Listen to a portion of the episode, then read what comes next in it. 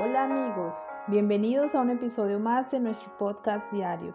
Nos alegra que estés hoy aquí y poder compartir contigo un capítulo más de la apasionante historia de Esther. Hasta este momento hemos podido ver cómo Dios ha orado de forma perfecta para que todos sus planes y propósitos se cumplan. Esther era una mujer hermosa que había hallado gracia delante del rey pero no solo eso, también podemos ver que era una mujer muy inteligente. Sabía a quién escuchar y de quién atender consejos, lo que la convertía en una mujer sabia y lo que le había permitido llegar a donde estaba. A pesar del peligro que representaba para Esther presentarse delante del rey sin ser requerida, ella asumió el riesgo y obedeció a su tío Mardoqueo de interceder por su pueblo para que no fuesen exterminados pero ella sabe que no lo puede hacer sola. Lo primero que requiere es el favor de Dios y para ello convoca un ayuno de tres días de todo el pueblo. Lo segundo, no llega de una vez con la petición delante del rey. Ella primero lo halaga, lo invita a un banquete, lo que aumenta las expectativas del rey y su deseo de complacerla. Tercero, lo atiende, le sirve comida, le da vino, lo que llamamos estrategias femeninas obviamente, pero no le manifiesta su petición, sino que lo invita a un nuevo banquete. Por supuesto, el rey se sentía complacido, pues aunque sabía que la reina pediría algo, le agradaba que su prioridad fuera agradarlo a él. Y por fin llegó el gran momento, el momento del segundo banquete. El rey estaba tan complacido que dijo a la reina Esther en el capítulo 7, ¿cuál es tu petición, reina Esther? Y te será concedida. ¿Cuál es tu deseo? Aunque sea la mitad del reino, te será otorgado. ¡Wow! Qué determinación la de Esther para hacer lo que tenía que hacer ante semejante propuesta. ¿Tú verdaderamente estarías dispuesto a renunciar a tus privilegios por el bienestar general? Quiero que puedas meditar un momento. Si fueras tú quien se encontrara en el lugar de ser, ¿qué harías? Esther pudo asumir una actitud completamente egoísta ante la generosidad del rey. Pudo haberle pedido que solo no fuesen tocados por Amán, ella y su tío Mardoqueo. Sin embargo, la reina Esther no dudó en ser fiel al propósito para el cual Dios la había puesto en ese lugar de privilegio, que era nada más y nada menos que librar al pueblo judío del macabro plan maquinado por Amán. Por eso, y confiando en el respaldo de Dios, se atrevió a revelar su verdadera nacionalidad delante del rey y de Amán, para aclamarle. Y le dice, si he logrado el favor del rey y si al rey le agrada conceder mi petición, pido que mi vida y la de mi pueblo sean libradas de la muerte, pues mi pueblo y yo hemos sido vendidos para ser muertos, masacrados y aniquilados. Si solo nos hubieran vendido como esclavos, yo me quedaría callada, porque sería un asunto por el cual no merecería, merecería molestar al rey. El rey quedó impresionado con esta revelación y pregunta, ¿quién sería capaz de hacer tal cosa? Esther contestó, el malvado Amán es nuestro adversario y nuestro enemigo. Un acto bastante valiente de la reina, conociendo de antemano el favor que el rey tenía con Amán, pues lo había puesto como su mano derecha para dirigir el reino. Amán se turbó porque la reina Esther lo había expuesto delante del rey, no era un rumor de pasillo que él pudiera desmentir, fue señalado y desenmascarado en público. Dice la palabra que el rey se llenó de ira y es entendible, porque el hombre de su mayor confianza había orquestado un plan para acabar con su esposa la reina. Pero ¿quién era este hombre? Amán era un hombre que lo tenía todo para ser feliz. Buena posición, riquezas, una esposa. Pero su envidia y la raíz de amargura que fue creciendo en su corazón lo llevaron a un desenlace fatal.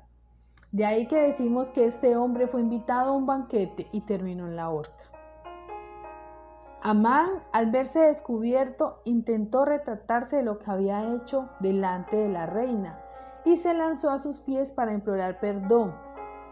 Pero este hecho enfureció aún más al rey, pues pensó que intentaba violarla. Y Arbona, uno de los eunucos que servía al rey, dijo, en la casa de Amán está la horca de 22 metros de altura que hizo Amán para Mardoqueo, quien habló para bien del rey. Dijo el rey, ahorcalo en ella. Así colgaron a Amán en la horca que él había hecho preparar para Mardoqueo, y se apaciguó la ira del rey. El rey no desperdició el tiempo. Él no era solo el oficial que le arrestaba, sino también la Corte Suprema de Justicia. Amán murió en la misma noche y en la misma horca que él había construido para Mardoqueo. Esta es la revelación de una gran verdad que se halla presente por toda la palabra de Dios. Pablo la anunció para los cristianos en Gálatas 6:7 donde dice lo siguiente, no os engañéis, Dios no puede ser burlado pues todo lo que el hombre siembre, eso también segará. ¿No es interesante que la horca que Amán había preparado para ahorcar a un hombre inocente fuera la misma horca en la que sería ahorcado? En el Antiguo Testamento hemos visto que el patriarca Jacob pasó por esa experiencia. Engañó a su padre y se puso las ropas de su hermano Esaú y el anciano Isaac las olió y dijo, huele como mi hijo Esaú.